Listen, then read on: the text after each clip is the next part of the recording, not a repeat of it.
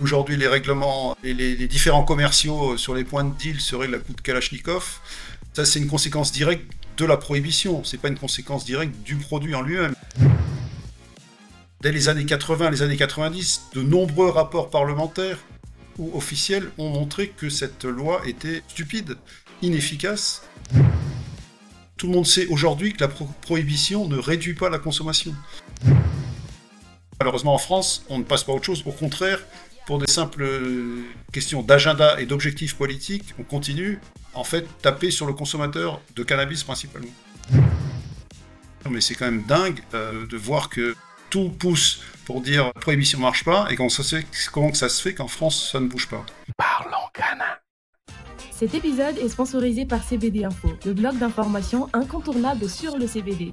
On y retrouve des informations sur l'actualité du CBD en France et en Europe, des informations sur la législation et le lifestyle, mais aussi la rubrique interview qui est innovante et qui permet aux acteurs du CBD de s'exprimer avec authenticité, sans oublier les nombreuses études et analyses. Et pour avoir de super promos, visitez CBD Info.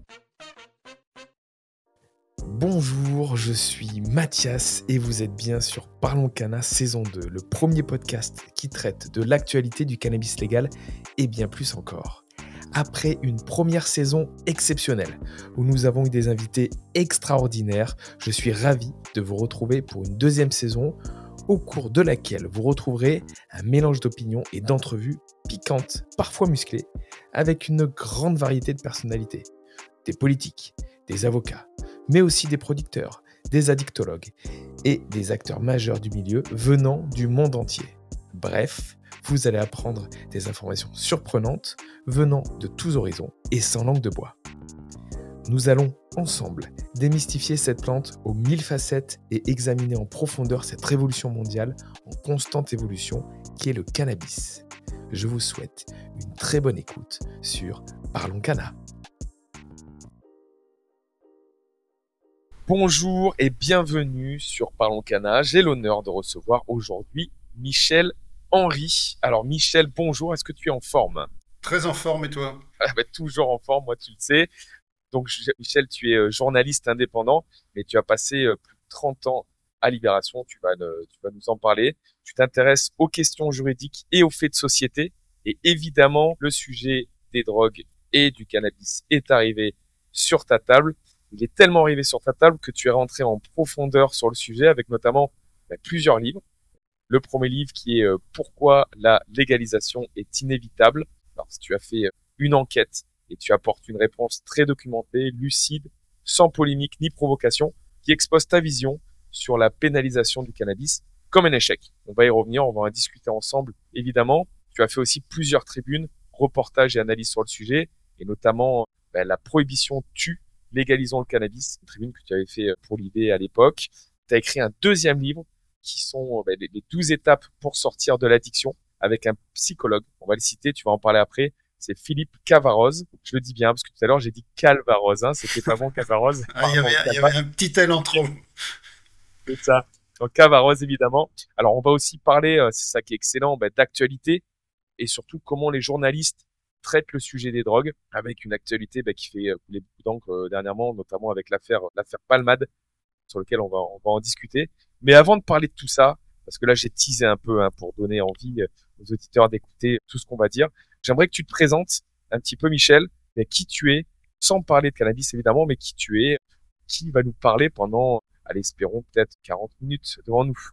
Je t'écoute. Donc moi je suis journaliste depuis très longtemps, depuis 1984 et je me suis toujours intéressé donc effectivement à des questions de société et je suis plutôt éclectique dans ce que je fais. Donc j'ai travaillé longtemps à Libération et depuis 2016 je suis indépendant, j'ai fait des enquêtes pour Mediapart euh, sur ce qui était les Football Leaks à l'époque, c'est-à-dire des enquêtes autour du football. J'ai écrit des livres, j'ai écrit un livre sur Marion, Maréchal Le Pen, euh, j'ai écrit un livre sur l'Olympique de Marseille parce que j'adore le sport aussi et que je suis basé à Marseille. Donc moi, ce qui me définirait, c'est plutôt une sorte d'éclectisme.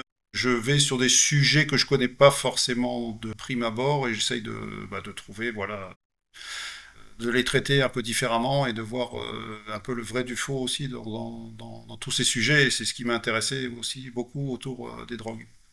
Bah super, tu me, tu me donnes une bonne transition. Tu dis que c'est des sujets sur lesquels tu n'as pas forcément d'affinité au prime abord. Là, comment, bah, comment le cannabis est arrivé et qui est arrivé dans ta vie? Comment il est arrivé euh, sur ta table? Alors en 2009, euh, j'ai eu l'idée de bah, d'écrire un livre. Au départ, c'était pour ou contre la légalisation sur le cannabis. Je me suis dit tiens, on va un peu lister les arguments pour et contre. Et en fait, en recherchant, et ce qui est très très intéressant avec les drogues, c'est qu'il y a beaucoup beaucoup beaucoup d'études scientifiques et qu'on sait absolument tout sur les effets médicaux, sociaux, politiques. Enfin, c'est très, très, c'est un sujet qui est très documenté. Et je me suis rendu compte qu'en allant à la source des recherches, en fait, non biaisées, c'est-à-dire des recherches non sans préjugés, eh bien, il y avait très très peu d'arguments pour la prohibition. Et donc mon livre, c'est devenu Pourquoi la légalisation est inévitable? Parce qu'on se rend compte que sitôt que quelqu'un va au, fond des choses, notamment sur le cannabis, et on le voit à chaque fois qu'il y a une mission parlementaire, là, sur les 20 dernières années, il y a plusieurs missions parlementaires, chaque fois les députés ou les élus qui attaquent cette question sans absolument rien y connaître, ils arrivent tous à la même conclusion de dire bah, la prohibition ça marche pas, deux, faut en sortir, il faut faire quelque chose. Bon, derrière en France on fait rien, mais quand même on a tous les éléments et c'est un peu ça qui m'a amené, du coup, à me dire, mais c'est quand même dingue euh, de voir que tout pousse pour dire prohibition marche pas, et comment ça se fait, ça se fait qu'en France, ça ne bouge pas. C'est génial ce que tu viens de dire, parce que moi, je, suis exactement dans la même chose. Au début, j'étais un petit peu dans une réflexion, euh, le pour, le contre, et en fait, plus on avance dans la réflexion, dans les échanges, dans les personnes avec qui je rencontre, et plus tu te dis mais pourquoi, pourquoi c'est encore comme ça aujourd'hui en France? Pourquoi on est encore dans ce sujet-là? Et donc toi, tu es allé encore plus loin, c'était le pour et contre qui a fait pourquoi la légalisation est inévitable. Tu as carrément changé le, titre de ton livre. Et on va on va y revenir de toute façon sur ton livre, on va rentrer en détail, mais là tu, tu me fais euh, faire encore une transition qui est assez assez sympa parce que derrière ça, la question c'est comment est traité justement le sujet des drogues, le sujet du cannabis, comment c'est traité pour avoir euh, une vision globale et souvent ça passe par la partie, on va dire, médiatique et sur la partie euh, des journalistes. Moi, la question que je voulais te poser, et on va parler d'un sujet euh, très concret hein, avec l'affaire Palmade. D'ailleurs, tu vas, tu vas pouvoir nous remettre un peu, je pense que tout le monde est au courant, mais peut-être tu nous remettrais un petit peu ce sujet sur la table. Mais comment les journalistes traitent le sujet des drogues aujourd'hui, puisque on le voit à la télévision, on le voit dans les journaux, et évidemment, la seule chose qu'on a le droit de dire, entre guillemets, c'est les drogues, c'est mal. Le cannabis, c'est mal. Et sans autre sujet euh, de débat et de réflexion. Alors toi, comment tu analyses ça et comment aujourd'hui tu vois le journalisme et les drogues, et notamment avec la Palmade Mais Moi, je pense que nous, en tant que journalistes, on a une très grande responsabilité pour présenter les choses de façon, je dirais, un peu objective et honnête. Les drogues illégales ont toujours été diabolisées, que ce soit le cannabis ou la cocaïne, etc. Ça a été diabolisé pour des raisons politiques, essentiellement, mais depuis un siècle ou plus. Les drogues légales, en revanche, ne sont absolument pas diabolisées, alors que quand même les deux drogues qui tuent le plus en France, c'est l'alcool et le tabac. Hein. L'alcool, au moins 50 000 morts par an, le tabac, 70 000 morts par an. Et je pense que, par exemple, l'affaire Palmade, c'est monté en épingle de façon assez exagérée, par un certain nombre de médias. Je pense que si Palmade avait simplement été ivre au volant, on en aurait fait beaucoup moins que ce qu'on a fait là. On est arrivé quand même dans un traitement totalement hystérique, enfin par certains médias. Ça fait la une de Paris Match, ça a fait des, heures d'antenne sur les chaînes d'infos continues. Je pense que donc simplement pour dire Pierre Palmade, il se retrouve au volant d'une voiture, il a un accident gravissime. Il y a des blessés graves, un enfant, enfin un foetus qui meurt, et donc euh, il se trouve qu'il avait consommé de la cocaïne. Et là, tout s'en mêle, tout se mélange, on fait monter la pression parce que, un, il y a des histoires de chemsex derrière, donc d'utilisation éventuelle, éventuelle euh, de produits stupéfiants pendant des relations sexuelles. Il y a le fait aussi qu'il est homosexuel, je pense que ça joue. Enfin, il y a plusieurs tabous qui se mélangent pour faire monter la sauce d'une affaire. On a l'impression que c'était la cocaïne qui était au volant. C'était pas la cocaïne qui était au volant, c'était Pierre Palmade. Donc, effectivement, il a commis une faute, il doit, il doit le payer pénalement, ça c'est clair. Mais je pense que là-dessus, la sauce qui a été montée par les médias, ça aboutit au fait que hier, enfin hier, c'est-à-dire que M. Darmanin, du coup, propose de carrément faire sauter 12 points de permis pour les gens qui sont contrôlés positifs aux stupéfiants. on sait très bien que, par exemple, avec le cannabis, on garde dans le sang, en tout cas dans la laine, oui, on garde des traces plusieurs jours après avoir consommé. Donc, on peut être contrôlé positif alors qu'on n'a plus aucun effet du cannabis. Donc tout ça fait que je pense qu'au départ, une affaire qui est montée en épingle par de nombreux médias aboutit à des conséquences politiques qui qui vont pas forcément entrer en vigueur, hein, ce que propose le ministre de l'Intérieur aujourd'hui, mais c'est des dérapages, c'est une suite de dérapages non contrôlés dans lesquels les journalistes ont une grande responsabilité et où là je pense que le travail n'a pas été bien fait du côté du, journalisme. Écoute, c'est intéressant ce que tu es en train de dire parce que souvent, tu sais, j'entends le reproche de les journalistes, l'État qui finance une partie des journaux, qui donne, euh, voilà, qui, qui, qui pourrait potentiellement orienter ce qui est communiqué, on va dire, au peuple euh, dans, dans, ce sens-là.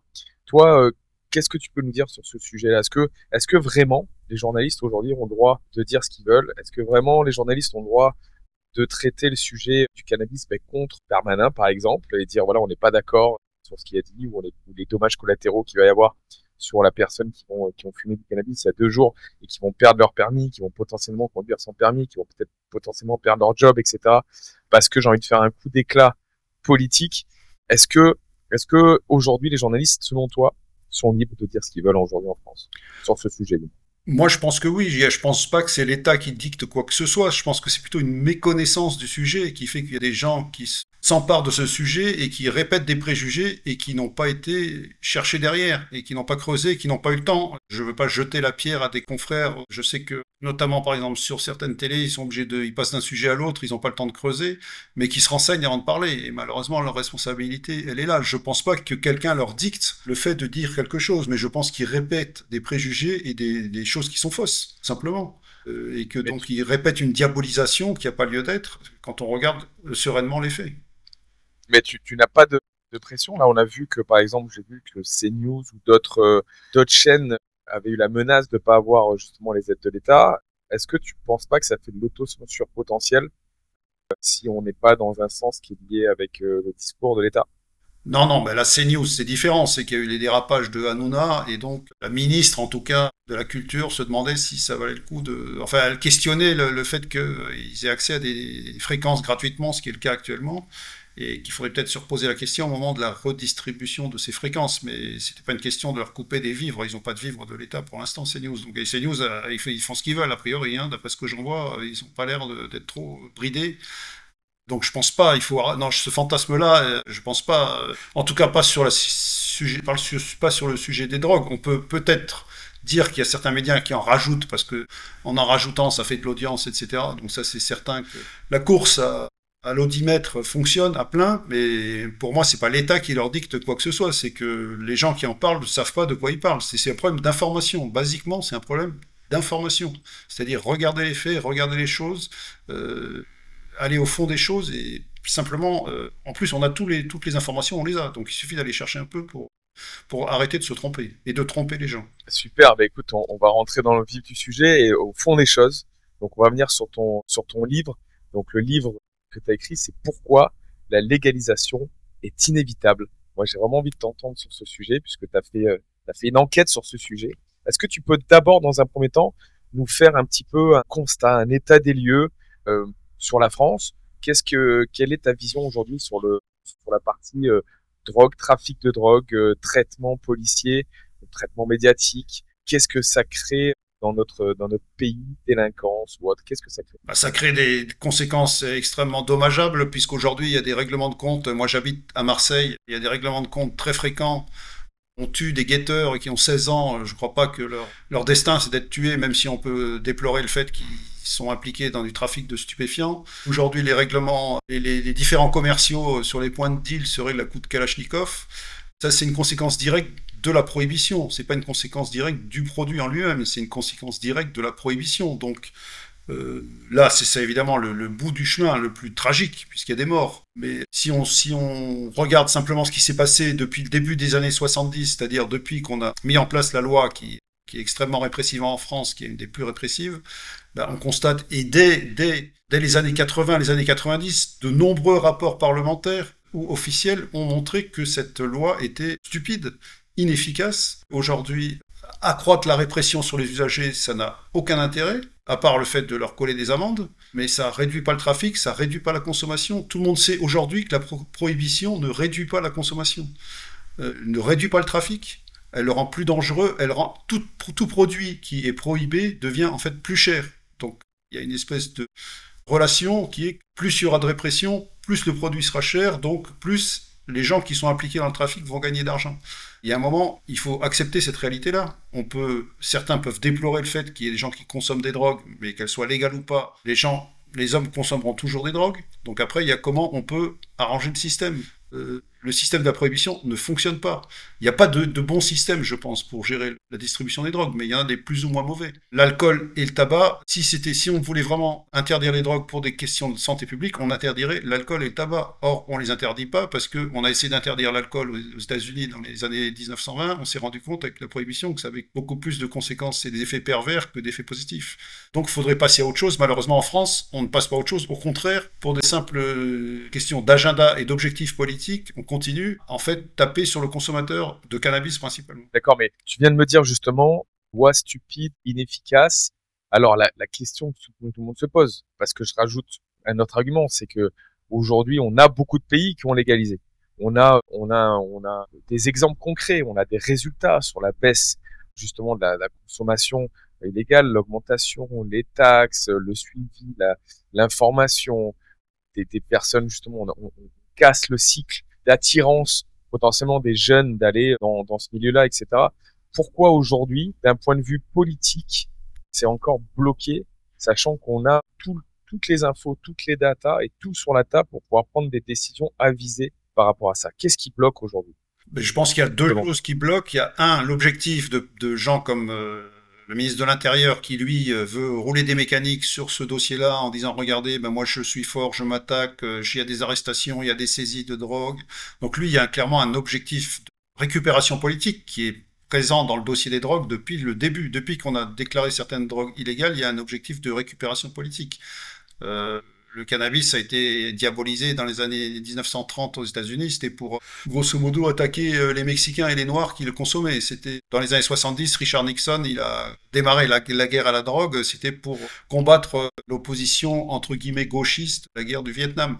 Donc il y a toujours un agenda politique derrière. En France, clairement, aujourd'hui, il y a un agenda politique de récupération, de dire, regardez, on fait de la répression sur les drogues, les drogues c'est mal, nous on, on les combat, on va pas baisser les bras en légalisant.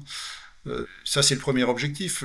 Et derrière, il y a ce que vous disent des hommes politiques euh, de façon informelle, c'est vous dire, ils pensent que s'ils prenaient le risque d'aller devant les gens et de dire, bah maintenant c'est terminé, on va passer à une forme de légalisation, ils seraient mal compris par l'opinion publique et euh, ça se retournerait contre eux. Donc il y a des gens qui vous disent, oui, moi personnellement, je pense qu'il faut arrêter avec ce système qui fonctionne pas, mais si, je le, si je le dis publiquement, c'est des suicides.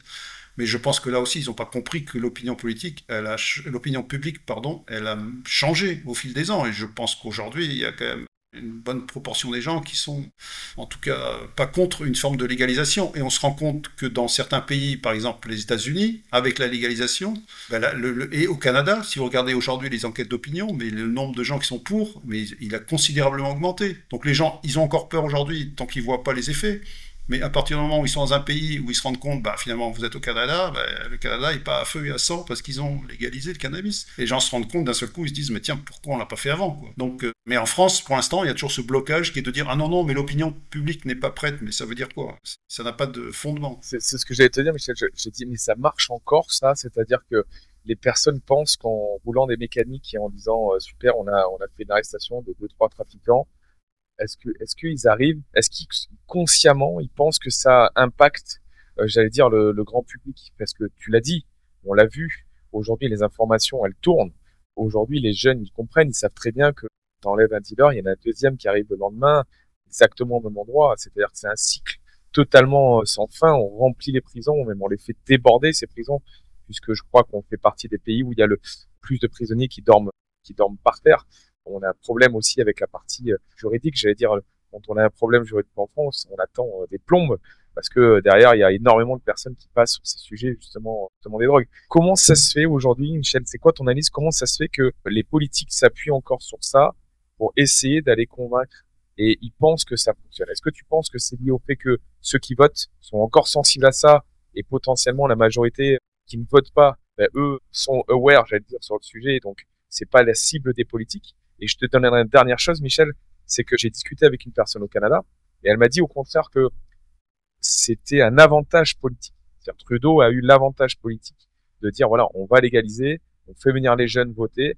et donc ça l'a aidé dans la dans la politique. Est-ce qu'aujourd'hui tu penses, Michel, qu'on peut avoir, on peut on peut inverser la tendance et peut-être utiliser la légalisation ou serait ce sujet sur le du moins le cannabis comme un avantage politique? Et ça pourrait changer ou pas? Bah, évidemment, évidemment. Moi, je pense que moi, je pensais même que naïvement que Macron, étant un libéral au sens économique du terme et voulant étant un homme de rupture, moi, je pensais qu'il allait se saisir de cette question-là et dire attendez, là franchement, on peut créer une filière, euh, on peut entrer des taxes pour l'État, on peut créer une filière économique plutôt qu'elle profite à des, circuits euh, illégaux. Voilà, moi je pensais qu'il allait utiliser cet argument-là, mais il l'a pas fait. Alors qu'au début, il était un peu, au début en 2017, il est arrivé avec des arguments, ouais, je sais pas trop quoi en penser, mais il n'est pas négatif. Après, il, a complètement tourné kazakh. Donc oui, moi je pense qu'un jour ou l'autre, il y aura un politicien qui viendra, qui aura le courage. Mélenchon, il le fait, mais il, est dans, c'est dans son programme, mais il n'en fait pas non plus un étendard euh, qui brandit à chaque fois. Donc si vous regardez, il y a quand même les écolos, ils ont ça au programme depuis très longtemps.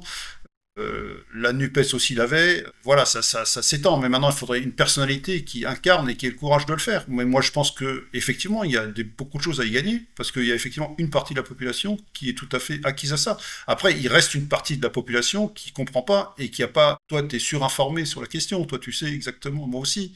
Mais il y a beaucoup de gens qui savent pas et qui s'en tiennent à quelques euh, à quelques ben, bribes de, ce qu'on leur dit, qui leur dit la drogue c'est mal, et donc la drogue c'est mal, donc il faut l'interdire. Donc euh, voilà, ils se rendent pas compte que ben, l'alcool aussi c'est très mal, et on l'interdit pas pour autant. Donc le tabac aussi c'est très mal, on l'interdit pas pour autant. Donc il y a peut-être moyen de faire autrement. Donc moi je pense que non, il reste toujours aujourd'hui, et je pense que avec les changements de génération, il y a de plus en plus de gens aujourd'hui, notamment parmi les jeunes, qui ont compris que voilà la légalisation c'est forcément un terrain aventureux, et je pense que ce qui va beaucoup jouer aussi, c'est si l'Allemagne va au bout de son processus, puisque là, l'Allemagne est rentrée dans un processus de légalisation euh, qui est en train de se mettre en place. C'était dans le programme de la coalition qui arrive au pouvoir. On va voir est-ce qu'ils vont jusqu'au bout, mais ils ont l'air décidés à y aller. Et donc, si eux le font, je pense que là, ça va être énorme, parce que ça va vouloir dire, attendez, on va dire aux Français, attendez, mais est-ce que les Allemands, c'est des dingues? Ben non, les Allemands, c'est des pragmatiques. Et donc, euh, je pense que ça, ça va aussi changer peut-être la vision qu'on peut avoir. super, Michel. Tu sais, moi, moi on, me, pose souvent la question, et après, parlant canal, j'essaie évidemment de, de, me retirer, de me, sortir de, de, la situation et mettre en avant mes invités comme toi aujourd'hui.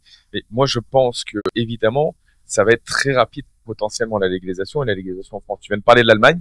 L'Allemagne reste le leader ou un des leaders européens avec la France. Et si l'Allemagne y va, évidemment, pour moi, la France va suivre dans la foulée. Ça risque de changer pas mal de choses. Et justement, je pense que ça risque d'être un sujet qui sera hyper important sur les prochaines présidentielles qui vont arriver euh, bientôt. Tu risques d'avoir en face à face, ben, on va dire potentiellement les, la, partie euh, droite, l'extrême droite de la France, et puis la partie euh, libération, et, et, et, notamment avec le sujet de cannabis qui pourrait être face à face. Et ça, c'était un, un, des sujets qui a, qui a été mis en avant justement sur les élections au Canada. Toi, pour revenir sur ce sujet-là, pourquoi la légalisation est inévitable? Est-ce que tu peux nous dire sous quelle forme avec ton enquête, tu la verrais et comment tu la verrais et quels sont les avantages aujourd'hui de légaliser, de légaliser le cannabis en France, comme ferait l'Allemagne potentiellement, ou peut-être différemment, puisque je le répète, la France fait partie des plus gros consommateurs d'Europe et le plus gros consommateur, je crois, par habitant de, de cannabis. Je parle de cannabis THC. Toi, voilà, on a peut-être une spécificité aussi qu'ont pas d'autres pays. Comment toi tu verrais la chose? Quels sont les avantages de le faire? Et comment tu verrais, Michel? D'abord, euh, faut dire que la légalisation, ça veut rien dire, parce qu'il y a 36 systèmes possibles. Donc dire légaliser, ça veut pas dire grand-chose en fait. Ça veut dire qu'on sort le produit du, des produits illégaux et on le rend plus ou moins légal. Mais après, les conditions pour le rendre légal, ça peut être très compliqué. C'est souvent très complexe à mettre en œuvre. On a vu tous les pays qui sont rentrés dans ce processus de légalisation, ça prend beaucoup de temps, parce que juridiquement, c'est très très complexe. Donc c'est pour ça l'Allemagne, il démarre aujourd'hui, mais on ne sait pas quand est-ce que ça va rentrer vraiment en fonction. Donc moi, ce que je pense, c'est que euh, après tout se discute, mais il faut rentrer un produit dans un produit qui était illégal dans une économie légale, ça veut dire créer un marché régulé. Après, ce marché régulé, il peut être plus ou moins contrôlé par l'État. Alors ça, on a des exemples très différents. Si vous allez au Colorado, bah, l'État distribue simplement des licences à des vendeurs, mais n'importe qui peut ouvrir grosso modo un commerce et euh, euh, peut euh, ouvrir un commerce simplement en ayant une licence délivrée par l'État. Après, il y a des, systèmes beaucoup plus contraignants où c'est l'État qui dirige tout, comme en Uruguay. Donc on peut avoir beaucoup, beaucoup de systèmes. En France, évidemment, l'idéal, ça serait que ce soit, à mon avis, quand même très, très contrôlé par l'État et qu'il y ait un système d'approvisionnement qui soit français, puisque euh, principal problème. Ensuite, une fois que vous dites, OK, ce produit devient légal, on crée un système de commercialisation, mais comment on organise la production derrière?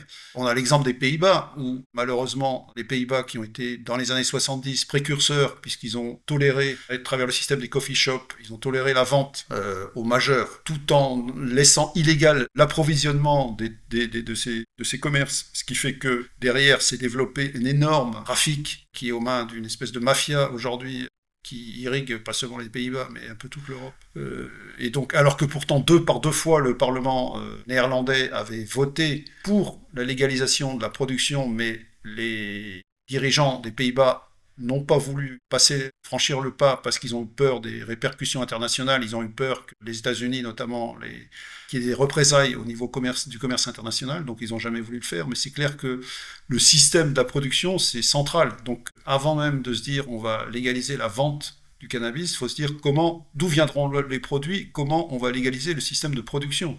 C'est ça qui est le plus compliqué.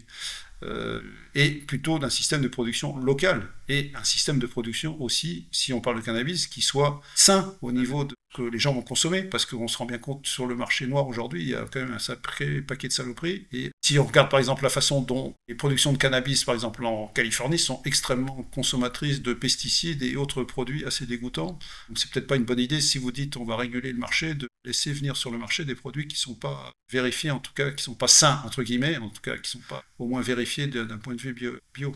Tu as, raison de, de, parler de ça. Moi, moi, il y a un truc que j'ai envie de mettre en avant, c'est que on, va, on parle de potentiellement légaliser un marché, tu as raison de, de, dire savoir comment, parce que ça c'est important. Ce qui, est, ce qui est important, c'est qui va les acheter. Et aujourd'hui, si on arrive à voir un produit qui est trop écarté, j'allais dire, de ce que souhaitent les consommateurs, à partir de ce moment-là, la légalisation ne changera euh, rien, puisque les, les, les, consommateurs resteront sur un canal, j'allais dire, légal, puisqu'ils n'arrivent pas à avoir en face d'eux ce qu'ils recherchent. Je te dis ça pourquoi? Parce que tu prends l'exemple du CBD. On parlait des agriculteurs, on parlait de la production. Aujourd'hui, beaucoup de producteurs français sont, sont vraiment chauds. Je les ai rencontrés, je discute avec eux pour produire. En plus, il y a un terroir français. La production que tu as à Marseille n'est pas la même que tu as dans le Nord ou d'autres choses. Donc, on a, vraiment des spécificités euh, françaises qui est important de mettre en avant. Mais tu vois, en face de nous, il y a, l'État qui a dit, euh, bon, ben, on fait un 0,3%. Alors, ce 0,3%, on ne sait pas réellement d'où il sort, mais ça crée de vraies problématiques puisque c'est très difficile de contrôler une plante et, et en fonction du soleil, d'irrigation, de plein de choses. Et ben, on ne sait pas si elle peut être à 0,1, mais elle peut aussi être à 0,4. Et quand on passe à 0,4, ben, finalement, on est on n'est plus dans les clous de, la production. Et donc, on essaie de suivre quelque chose parce que l'État a choisi euh, une, une, un chemin spécifique. Et finalement, dans les faits, ben, on est on est loin. Et on a vu que jusqu'à 1%, 1% euh, globalement, ça change pas grand-chose entre 0,3 et 1% de toute façon. Et ça met des gros problèmes aux, agriculteurs. Pareil au niveau des graines parle de graines qui leur ont été données, mais c'est des graines qui sont euh, plutôt des graines pour produire du chanvre, j'allais dire textile. Donc, euh, de l'autre côté, les consommateurs veulent un CBD de qualité. Et donc, derrière, ça crée que, eh ben, on passe par euh, des producteurs qui sont potentiellement pas en France, Suisse, parce que l'État n'a pas réellement les bonnes informations en face pour pouvoir arriver à faire des lois qui permettraient de donner le marché dans une bonne direction et donc de sortir ces consommateurs de la consommation illégale. Et moi, j'ai une grande peur quand tu me dis, j'ai envie que ça soit vraiment contrôlé par l'État parce que j'ai peur qu'on arrive dans ce sujet-là au même titre que aujourd'hui la vérification sur les permis. Mais à un nanogramme de test, tu l'as dit, fini il y a trois jours et être encore positif, j'allais dire dedans. Donc on a des on a des scores qui ont pas de pas de sens réel marché, tu vois, ou utilisation. Moi j'ai peur de ça. Tu me parles de, de cette légalisation. Si tu rentres un peu plus dans le détail, comment tu la verrais concrètement pour que ça soit le mieux, le plus équilibré pour que bah, ça puisse solutionner les vraies problématiques? Bah, soit tu laisses le marché réguler l'histoire, soit tu dis, bah voilà, comme tu peux faire comme au Colorado, tu dis, voilà, vous pouvez ouvrir, ou tu dis, voilà, dans, sur une ville de 200 000 habitants, il peut y avoir 50 boutiques et il y aura 50 licences, et voilà. Et après, les gens vendent ce qu'ils veulent. Soit tu dis, bah non, il faut quand même, il y aura des, contrôles, mais comme il y a des contrôles aujourd'hui sur dans les boucheries ou n'importe où, euh, je veux dire, ça n'a rien de scandaleux non plus. C'est pas non plus l'État qui va empêcher certaines choses de se passer. De toute façon, même s'il y a un marché régulé en tout cas avec l'exemple qu'on a des Pays-Bas, c'est qu'il reste quand même la moitié de la consommation se fait sur le marché illégal. Même s'il y a un marché régulé en France un jour, il y aura toujours une partie qui se fera sur le marché illégal, ça c'est clair. Après, l'idée c'est qu'il puisse avoir le, le, maximum sur le marché régulé, mais regardez, regarde ce qui se passe en Espagne avec les cannabis clubs. Voilà, c'est un truc qui fonctionne, c'est-à-dire que c'est les gens eux-mêmes qui produisent, qui consomment. Après, ça, ça a été dévié puisque c'est devenu aussi une activité commerciale, mais à la base, l'idée était très bonne, c'est-à-dire on autorise des gens à produire, donc les gens se regroupent ensemble, ils font un espèce de club à 100, 50 ou je sais pas quoi, ils font leur propre production, ils consomment leur propre production, et là, très bien, c'est hors du commerce même, c'est très bien, c'est l'autoproduction, c'est hors du commerce, ça fonctionne, ça, je pense que ça peut être plusieurs réalités parallèles, à la fois dans les systèmes, dans un système commercial, mais qui soit quand même, moi je pense qu'il faut qu'il y ait un contrôle des services d'hygiène, des services, enfin, comme pour tout produit qu'on vend, il faut un contrôle de la puissance publique, sans que ce contrôle soit non plus trop, euh, empêche, disons, certaines productions, et puis il faut que ce que le, ce, que, ce qui est proposé au consommateur correspond à ce que veut le consommateur, sinon ça ne marchera pas. Donc on n'est pas dans des boutiques d'État à la soviétique. Donc il faut que. Sinon, de toute façon, le marché, il sera pitoyable. Hein. Les gens, effectivement, comme tu dis, ils n'iront pas acheter là, et voilà. Donc, euh, je pense qu'aujourd'hui, si tu as les gens qui, font, qui vont faire la queue sur des points de deal dans des cités, etc., si demain tu leur dis, bah, tu vas payer 2 euros de plus ou 3 euros de plus le gramme, mais tu vas aller dans une boutique, ça va te prendre 3 minutes, bah, ils seront contents, je pense, ils préféreront aller dans la boutique. Donc, il faut que si tu as un marché régulé, ça soit aussi un avantage pour le consommateur. Mais tout ça, je pense qu'il n'y a pas de modèle, il n'y a pas de modèle qui s'impose. Tout ça doit être fait dans la concertation avec d'abord les représentants des consommateurs, avec voilà, il faut que tout le monde soit bien pris en compte pour que savoir aussi quelle prévention on fait derrière vis-à-vis des jeunes, parce qu'on peut aussi constater qu'un pays comme les Pays-Bas, il y a beaucoup moins de consommateurs parce qu'il y a une prévention énorme, notamment chez les jeunes, où ils ont réussi, grâce à leur prévention, euh, un peu ringardiser la consommation de cannabis, à rendre ça moins hype que ça peut l'être en France.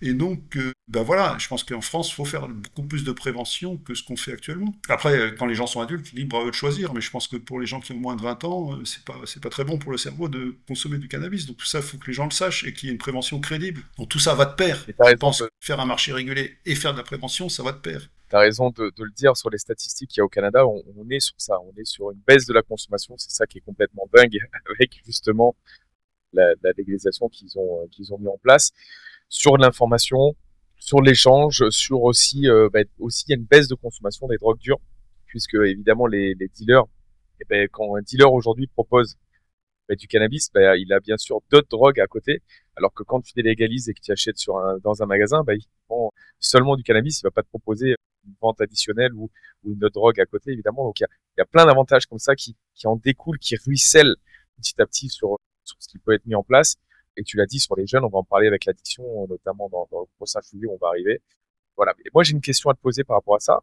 Qu'est-ce que tu vois un, désavantage, un inconvénient réellement objectif à, légaliser? Tu vois, on a souvent le sujet sur la table de, dire est-ce qu'il ça va, euh, ça va. Il y a beaucoup de personnes qui sont euh, dans les cités ou autres qui vivent de ce marché-là, qui risquent de créer des problèmes en France. Est-ce que ça, c'est quelque chose qui est contre la légalisation. On me dit aussi l'argument de, bah, dans ces cas-là, les, mafias vont se tourner sur la drogue dure. Est-ce que aussi ça fait partie des contre-arguments? Est-ce que, est-ce que tu as, est-ce que le pays, on va le perdre du jour au lendemain où tout le monde va commencer à fumer et, euh, le pays euh, va s'écrouler? Voilà. Est-ce que tu as aujourd'hui des, contre-arguments réels ou qu'est-ce que tu réponds à ces euh, contre, contre la légalisation? Bon, déjà, nous dire qu'il faut surtout pas légaliser, parce que pour l'instant, le cannabis fait vivre des cités entières, etc. Que donc, euh, si on légalise, on va, ils vont perdre leur job et leur source de revenus et qu'ils vont se rabattre sur autre chose, mais c'est un argument qui n'est absolument pas recevable. Dans ce cas-là, il faut légaliser le vol aussi, parce que si tu dis que le vol c'est illégal, bah, oui, du coup, ah non, bah, qu'est-ce qu'ils font les voleurs? Ils ont plus de boulot, donc ils vont faire autre chose de pire.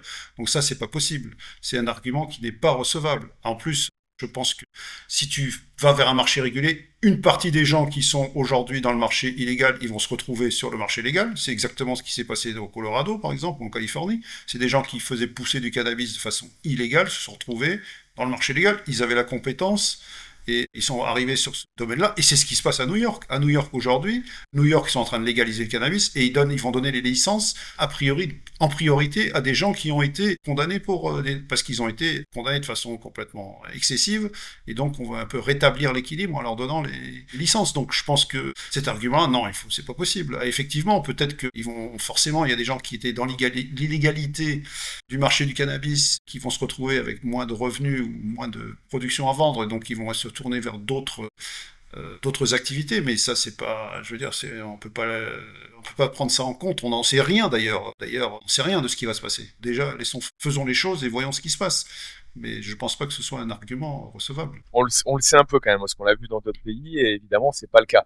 T'as bien, t'as bien fait de préciser ça, parce qu'évidemment, c'est un des arguments qui était, qui était intéressant de voir que dans d'autres pays, on donne justement priorité aux personnes qui avaient, qui ont eu des problèmes juridiques liés à ça, bah, bien sûr sans violence, hein, liés à ça pour avoir des licences en priorité. Et tu as raison sur l'expertise, c'est-à-dire que c'est les personnes qui connaissent ce qui est une belle fleur, qui connaissent les produits, qui connaissent ce que cherchent les consommateurs. Et évidemment, c'est le chemin, j'allais dire, le plus court pour pouvoir retirer les personnes de, de toute qualité pour le mettre dans l'égalité parce qu'il sait très bien ce que le marché, ce que les marchés veulent et ce que les consommateurs veulent parce qu'ils ont déjà plusieurs années d'expérience dedans. Et après, il y a une autre chose. Fais attention sur les taxes, je pense. Si on va, on commence à avoir un produit qui, qui part dans les étoiles en termes de prix, on va continuer à avoir ce marché illégal qui reste, euh, qui reste présent euh, très fortement parce qu'il y aura un écart de prix énorme malgré que le produit soit beaucoup plus traçable et euh, meilleure qualité, évidemment. Donc aujourd'hui, t'as pas de, t'as pas d'autres contre-arguments ou de choses qui pourraient être contre la légalisation? Ah, Bah, euh, après, la question, c'est la question est-ce que ça augmente, est-ce que ça fait augmenter la consommation? C'est tout. La seule. Si on se passe du, point de vue de santé publique et de se dire que les drogues, c'est mieux de pas en consommer, parce que ça peut avoir des effets pervers, mais tout ça se discute aussi. Mais si on se place de ce point de vue-là, effectivement, on peut se dire ah bah si ça devient, si quand je descends dans, ma rue, je peux m'acheter un pochon, euh, est-ce que ça va pas m'inciter à consommer? Ou à des gens qui ont jamais consommé à commencer? Mais euh, là aussi, euh, on peut savoir ça que si il faut avoir un retour d'expérience. Et le retour d'expérience qu'on a actuellement des pays qui ont légalisé, c'est pas celui-là du tout. Je pense que on va pas inventer des nouveaux consommateurs comme ça. Les gens qui ont déjà envie de consommer, ben ils savent comment en trouver, ils consomment. Donc peut-être que ça va jouer à la marge sur des gens qui en avaient marre d'aller euh, s'approvisionner dans des points de deal, etc., qui ont arrêté ou qui du coup que maintenant que c'est plus si c'est plus sécurisé, vont se recommencer peut-être à s'approvisionner. Mais pour l'instant, c'est pas ce retour-là qu'on a des pays où euh, où ça a été légalisé. Après, la France va pas forcément réagir que les- de la même manière que les autres pays, mais tout ça, on ne peut pas le savoir aujourd'hui. Et puis Michel, il faut pas se, faut pas se leurrer. Le produit aujourd'hui est disponible. Il est euh, même encore plus disponible. Voilà, bah, ça évidemment. que toi. C'est-à-dire qu'à 4 heures du matin, euh, tu peux commander et t'es livré alors que tu peux pas avoir de nourriture. Il y a même le McDo, il est pas ouvert à 4 heures du matin alors que tu, ton dealer, lui, il est disponible et il peut te livrer. Non, le, le, aujourd'hui, la disponibilité du produit, elle, est- elle est là et, et tout le monde peut, peut y accéder. Tu sais, ça, ça permet de, de parler un petit peu d'addiction. On va parler de ton, deuxième livre, si tu veux bien, sur cette partie-là. Tu m'avais dit un truc assez sympathique. Tu as écrit un livre sur les 12 étapes pour sortir de l'addiction. Est-ce que tu peux nous en parler un petit peu? Parce que tu as une technique spéciale qui a été utilisée pour d'autres addictions. Tu mettrais notamment sur, l'addiction au cannabis ou à d'autres. Voilà. Est-ce que tu peux nous parler un petit peu de, de ce livre-là? Alors ce livre, euh, en fait, c'est donc un psychologue qui s'appelle Philippe Cavarose qui qui est, dont je suis l'auteur avec lui de ce livre, en fait, mais c'est lui qui connaît cette méthode parce qu'il la pratique dans son, dans, avec ses, patients. En fait, c'est la méthode dite de Minnesota, donc parce qu'elle a été inventée dans les années 1930 aux États-Unis. C'est la méthode qui est utilisée par les alcooliques anonymes ou les narcotiques anonymes, qui consiste grosso modo à créer des groupes de parole où vous vous retrouvez, je pense que c'est assez connu, on se retrouve avec d'autres personnes qui ont un problème d'addiction et on essaye de gérer ce problème tous ensemble et on est pris en charge par le groupe sans aucun jugement de valeur des autres sur soi-même. Je pense que c'est une méthode qui est pas très répandue en France. D'abord, les médecins l'ignorent totalement, alors que si vous regardez, bah, on la voit beaucoup dans les films américains, les séries, etc. En fait, c'est très très répandu dans, les pays anglo-saxons parce que c'est une méthode qui, bon, qui marche. Après, il y a plein de rechutes, etc. Mais c'est une méthode qui a l'avantage bah, d'apporter de, l'humain là où en France, dans les cures de désintoxication, bah, on arrive avec des médicaments, euh, trois coups de psychologue, et puis trois semaines après, vous sortez, débrouille-toi. Là, ce qui est assez intéressant, et d'ailleurs j'invite euh, les auditeurs, s'ils sont intéressés, bah, ils peuvent regarder le livre, hein, parce que le livre effectivement décrypte, donc c'est un processus en 12 étapes euh, pour euh, sortir de son addiction. Donc ça peut concerner des produits, ça peut concerner une addiction au jeu, ça peut concerner, il y a 36 addictions qui existent. Hein. Mais j'invite aussi les gens à aller directement sur le site soit de Narcotiques Anonymes ou d'Alcooliques Anonymes. Il y a des réunions aujourd'hui, il y a beaucoup de réunions qui se passent par Zoom et autres à distance et auxquelles on peut assister. Il suffit de regarder quelles sont les, des réunions qui sont ouvertes à d'autres personnes. Et là, vous pouvez assister à une réunion, et c'est très très intéressant parce que vous allez voir, d'abord, les gens parlent de leur, de leur vie intime, euh, c'est très impressionnant, et de voir comment euh, l'humanité, la fraternité qui existe autour de ces gens où personne ne juge personne. Tout le monde essaye de céder, et le CD S apostrophe A I D E R, hein, et où chacun, euh, bah, personne ne juge l'autre, même s'il a rechuté. Je pense que c'est une méthode qu'il faut en tout cas faire connaître parce qu'elle a aidé beaucoup de gens. Alors, ce n'est pas une méthode miracle hein, parce que quand on est dans une addiction, c'est pas évident de s'en sortir. Mais euh, ça vaut le coup d'essayer de, de voir comment ça fonctionne et bah, si on a des problèmes d'addiction, d'essayer de l'appliquer à soi-même. Et je pense que moi-même, que je, ne connaissais pas hein, cette méthode, faisant le bouquin que j'ai appris un peu euh, tout ça, je pense que même si on n'a pas d'addiction, simplement les 12 étapes, ça peut être aussi une façon de, de réfléchir à soi-même, son comportement. Et ça peut être aussi utile même si on n'est pas dans une addiction. Ok, tu peux nous citer, euh, par exemple, on a un exemple concret, quelles, seraient quelques des étapes de ton livre? Bah, Une des premières étapes, c'est les premières étapes, c'est d'admettre qu'on est totalement impuissant devant le produit et qu'il faut admettre qu'en fait que voilà qu'on doit s'en remettre à d'autres. Alors le programme est souvent euh, moqué en France parce que connotation religieuse très très forte parce qu'il a été créé dans les années 1930 par des gens qui étaient très très croyants. Et ça commence par une prière où euh, tout le monde se met euh, se tient par la main et s'y récite une prière qui est une sorte de prière à une puissance supérieure qui dans l'esprit des créateurs était Dieu mais qui peut être absolument n'importe quoi aujourd'hui. Il y a des versions laïques système de ce programme qui marche très bien. Et la puissance supérieure ça peut être simplement le groupe avec lequel on se trouve euh, simplement, c'est admettre au départ que oui, le produit est plus fort que nous. Euh, donc, pour s'en sortir, on s'en sortira pas tout seul. Et donc, il faut que quelqu'un nous aide. Et donc, il y a des gens qui se créent leur propre puissance supérieure. Alors, ça peut être une entité spirituelle, mais ça peut être n'importe quoi. Chacun se crée sa propre puissance supérieure. C'est de se dire, un, je, dois admettre que je suis addict, que je suis plus maître de, ma vie, que c'est le produit qui est maître de ma vie. Deux, je m'en remets à d'autres pour m'en sortir. Et après, il y a différentes étapes qui concernent ben, comment on vit de façon égoïste, l'impact qu'on a avec sa consommation sur ses, proches. Euh, voilà, il y a toute une, on passe d'une étape à une autre dans un cheminement que chacun est libre de mener au rythme qu'il le désire.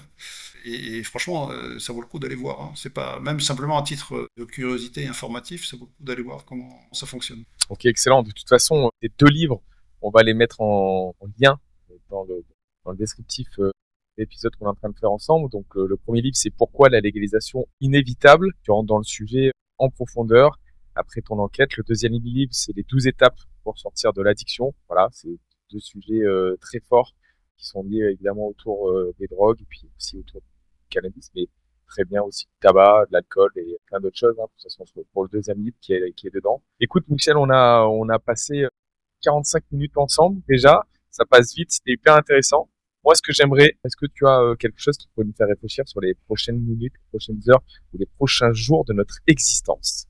Ben Moi, je pense qu'il faut arrêter d'avoir peur. Le sujet des drogues, c'est un sujet qui peut être euh, potentiellement très grave et douloureux parce qu'il y a des, drogues qui amènent euh, très loin et qui, euh, qui, qui, amènent jusqu'à la mort. On le voit par exemple avec l'épidémie d'opioïdes aux États-Unis, hein, il y a quand même 100 000 overdoses par an, ça veut dire une overdose tous les 5 minutes, mortelle, due à des produits qui ont été à l'origine fournis par les labos pharmaceutiques les antidouleurs à base d'opioïdes qui ont rendu les gens accros et qui ont fait qu'il y a toute une partie de la population qui aujourd'hui en souffre et en meurt.